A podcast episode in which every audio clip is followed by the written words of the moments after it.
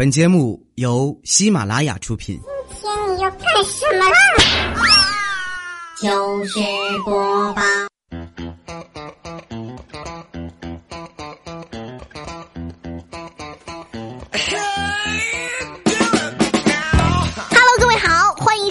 本期的糗事播报。我就是出门不用化妆的素颜女神经小竹。虽然每个月出现的次数不太多，但是每一次呢，都要像老熟人一样跟大家寒暄打招呼。哎，你好，你好，哈哈，再聊再聊。好的，那么我们正式进入节目了啊。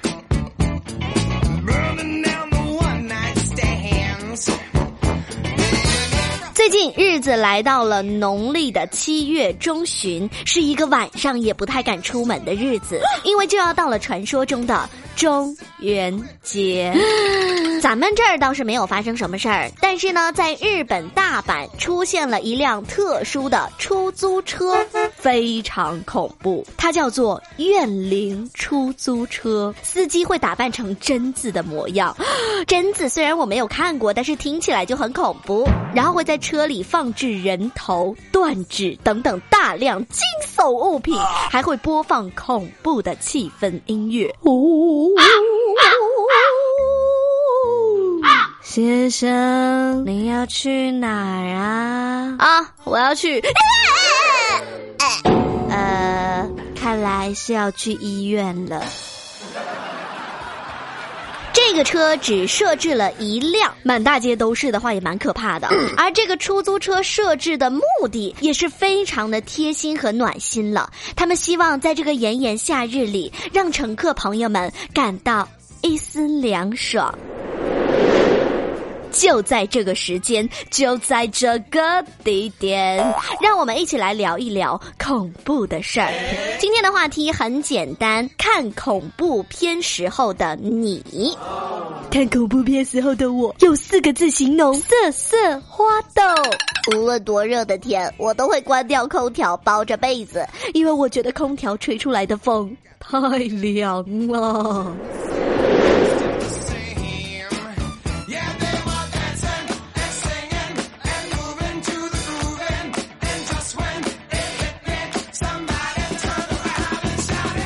大家有没有遭遇过自己在国外买的东西在运回国内的时候被海关扣押的情况？我没有遇到过啊，因为我在国外从来不买东西。哦。恭喜你！那么一般遇到这种情况呢，想必就要被请去喝喝茶、聊聊天，然后付点关税了。近日，日本的宅男阿莫就遇到了这个问题。前几天，阿莫到日本去旅行的时候，买了 三十公斤的本子。对你没有听错，就是写写画画的那个本子。在运回国内的时候呢，被瑞士海关查扣了。先生你好，你的本子带不进去哦。啊。为什么？你们为什么要如此为难一个讲文明、懂礼貌、爱学习、崇尚好记性、不如烂笔头的我？为什么？为什么？为什么？为啥呢？为什么呢？原来这些本子当中，大半的封面都印着各种日本动漫里面的小萝莉，什么女仆装啊、学生装啊、OL 风啊，等等等等。估计瑞士海关就该嘀咕了。哎呀妈，这啥玩意儿啊？这孩子去日本学坏了啊！哎呦，哎呦我去！哎呀哎呀哎呀，辣眼睛辣眼睛！哎呀，扣下来！最近几天他就要去海关说明这堆货物的具体详情，然后才有希望提回自己购买的东西。根据了解，当地警方也要把他约去聊一聊。孩子要注意你的思想啊！你这样很危险呀！你可不能误入歧途呀！阿莫表示，为了把他的本本们带回家，他。将会去瑞士海关向他们解释日本艺术的美妙，希望大家为他祈祷能够有好的结果。最后他还补充了一句：“我已经不想再进局子里了。”哦，看来不是第一次喽。讲真，日本宅男文化想走向世界也很难很难呀。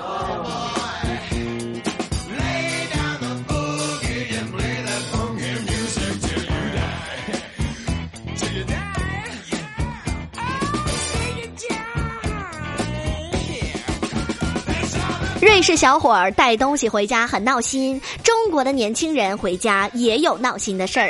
哎呀，手机丢了！八月十六号早上六点多，大学生小高急匆匆的跑到了常州的火车站派出所报警，称他在火车站广场一家餐厅等车的时候，手机不翼而飞了，他一定是变成蝴蝶飞走了。你是《还珠格格》会不会看的有点多？小高说自己夜里两点多来到了常州站，本来想省点钱，就直接在火车站附近的餐厅睡一会儿了。结果早上起来就发现自己的手机不见了。后来警方调出了监控，发现原来这两部手机被一名中年男子顺走了。监控也拍下了这名男子骑的摩托车的车牌号，顺藤摸瓜摸啊，找到了这名男子，说你为什么要偷人家的手机？说实话，问小偷为什么要偷这个东西？目的还真的挺难回答的，有些人就是专业的呀。但是这个小偷不一般，和别的小偷不一样，我们不一样，不一样，不一样。八月十六号的第二天就是情人节了，可是我还两手空空。我和老婆结婚二十年，从来没给她送过情人节礼物。正当我踌躇和徘徊之际，看到这个女大学生睡着了。手机还丢在一边，我心想，哎这不就是一个下朝的礼物吗？我就偷了。是的，在送礼物的路上就直接被抓获了。目前小偷已经被刑事拘留。老公啊，说好的情人节礼物呢？你咋还进去了呢？老婆，一双永远不分开的银手镯，了解一下吧。所以也要提醒大家，在旅途当中一定要提高安全防范意识，贵重的物品呢一定要贴身放哦。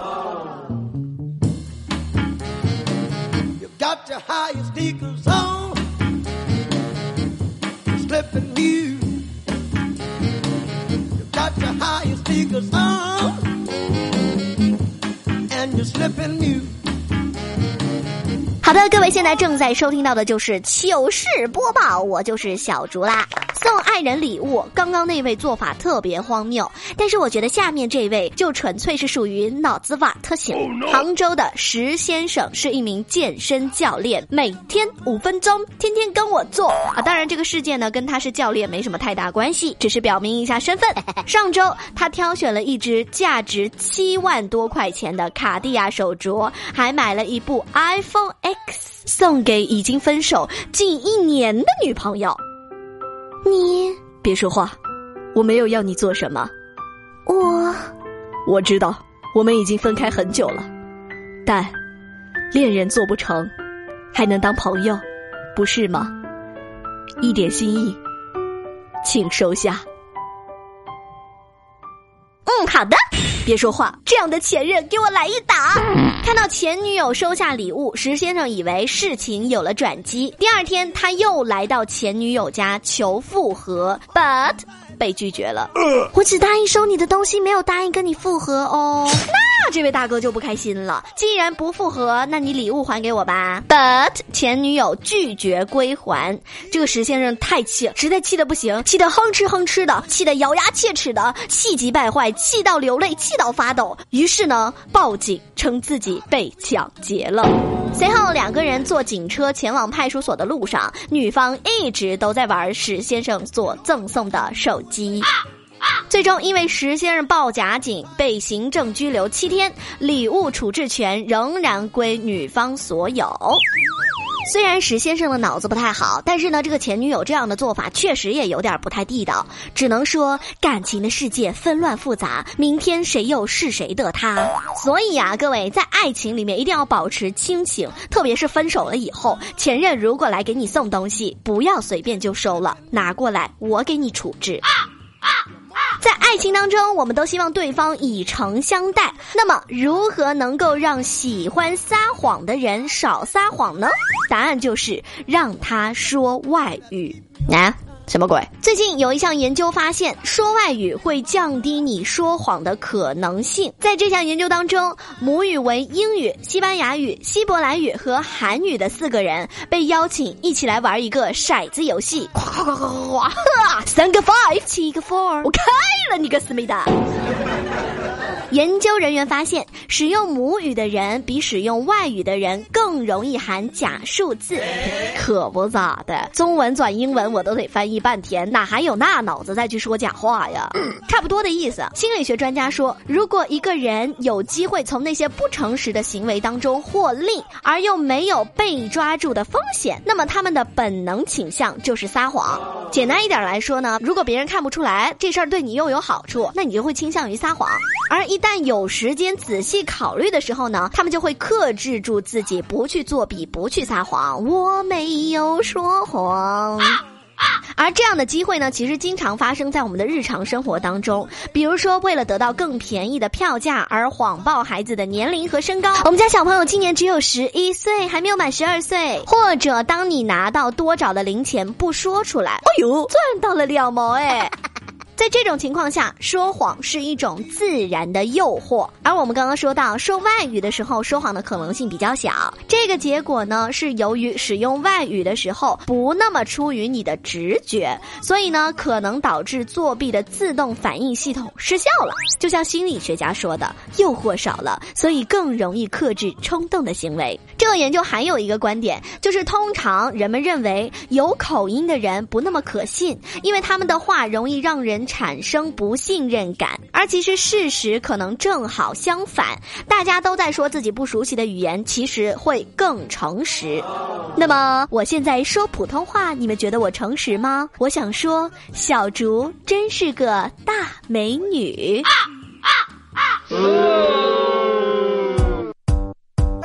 都很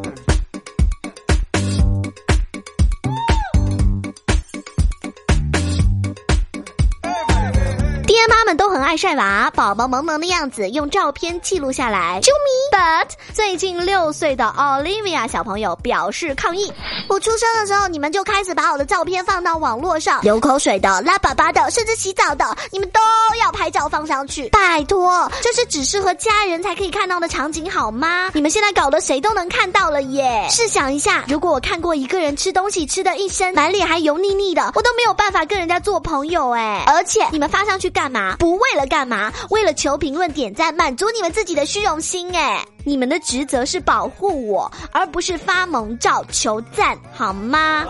这个小女孩是真的非常认真严肃的在控诉，并不是一个段子。有些只适合家人可见的照片放在了网络上，就变成了人人可见。家长晒娃的时候有没有考虑过隐私保护这个事儿呢？之前在节目当中有跟大家聊过这个话题。不过题外话不得不夸一下，我看了这个视频之后，我发现六岁的这个小朋友表达能力真的是爆棚哎，说的很对。要不说现在的小朋友艺高人胆大呢，那边国外的六岁小姑娘开始注意到自己的隐私了，这边咱们国内有个六岁的小姑娘都变成老司机了。熊孩子有一堆，熊爹妈也不少。近日，湖北的一名六岁女孩手握方向盘开车上路了，由于身高的限制呢，她还会不时的站起来看看路况。六六六岁能开车啦？当然不能！瞧这熊孩子，爹妈非揍他。哦，no no no no no no no no！我感觉这事儿就是爹妈鼓励的，因为爹妈当时就坐在车里，不仅没有制止，还录视频表扬他开的好。哎呀，各位老铁，快看看，我的女儿会开汽车啦！六岁小神童啊！你完全可以上高速了哦，我的女儿，爸爸为你感到骄傲哦。这对爹妈真的是用生命在鼓励女儿啊！目前交警已经找到女孩的爸妈，吊销驾驶证，罚款两千元。这对爹妈肯定特委屈，是我女儿开的车，又不是我开的了，吊销我们的干嘛了？送你两个字，呵呵。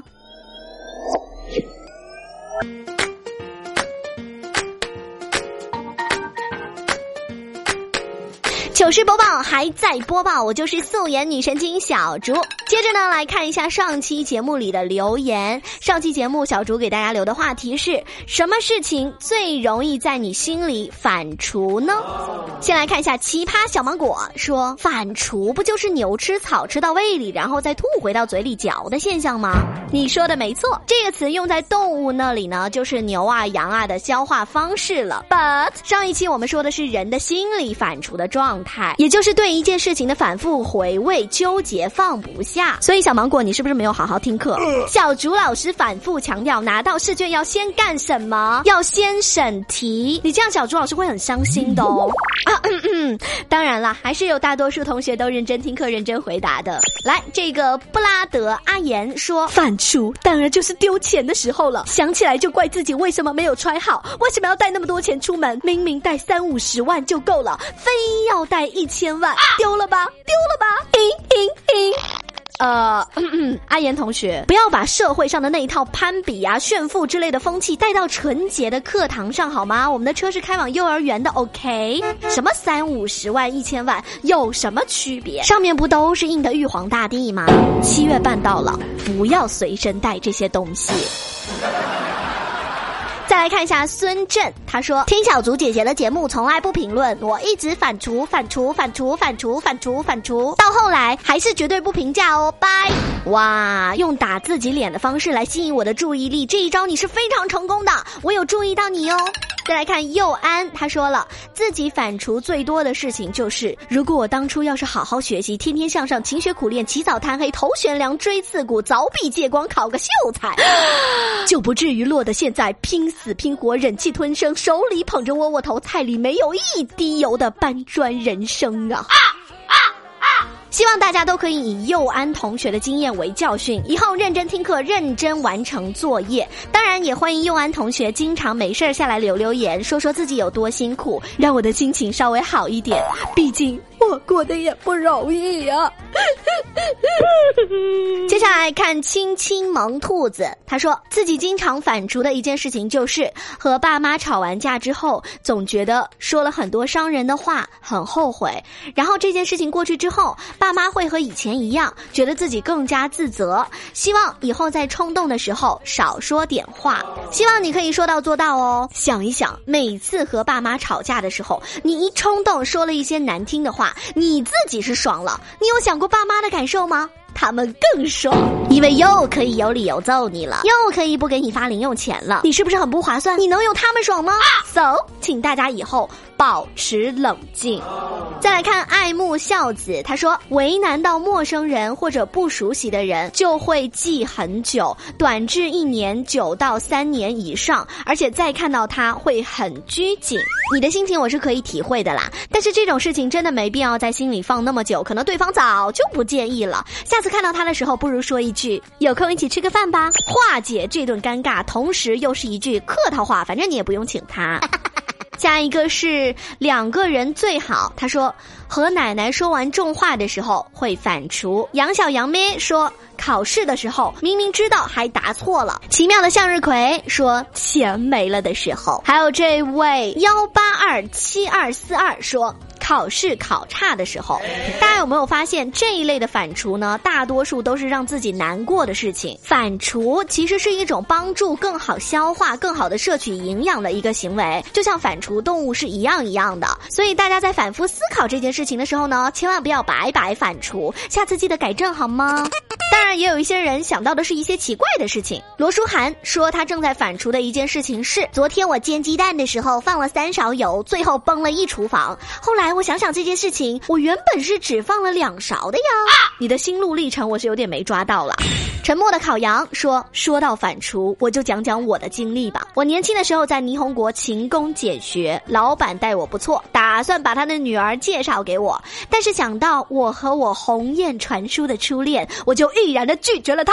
两年后我回国，得到的却是他和他老板在一起的消息。”好吧，我祝福他。我退出。多年以后，每次打开记忆深处的那道门，点开那个加密文件夹的时候，我就会感慨：曾经我也是有机会主演动作片儿的。所以我想问一下，你勤工俭学到底做的是什么工作？你的加密文件夹里究竟隐藏着什么？是人性的扭曲，还是道德的沦丧？烤羊同学究竟经历了什么？下一次小竹的直播，欢迎烤羊同学连麦，说出你的故事。当然啦。啦，还有一些小伙伴单纯的表达了对小竹的喜欢，这部分同学人不多，也就几百万人吧，呵呵呵。那我就不一一念大家的名字了，我会记在心里的。谢谢大家的支持，我也爱你们哦。好了，今天的戏就做到这里吧。糗事播报，今天是素颜女神经小竹的场子，一定要记得本期的互动话题哦。看恐怖片时候的你是什么样子的呢？评论区给我留言。这一期的糗事播报就到这里，拜。be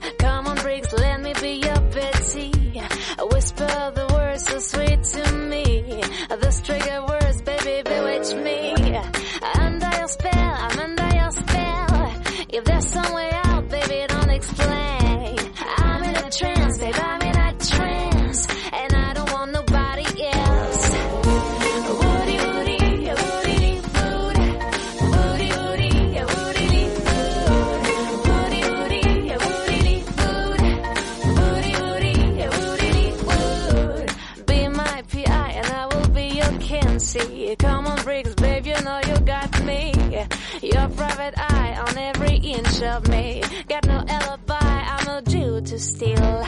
Under your spell, I'm under your spell. If there's some way out, baby, don't explain. I'm in a trance, I'm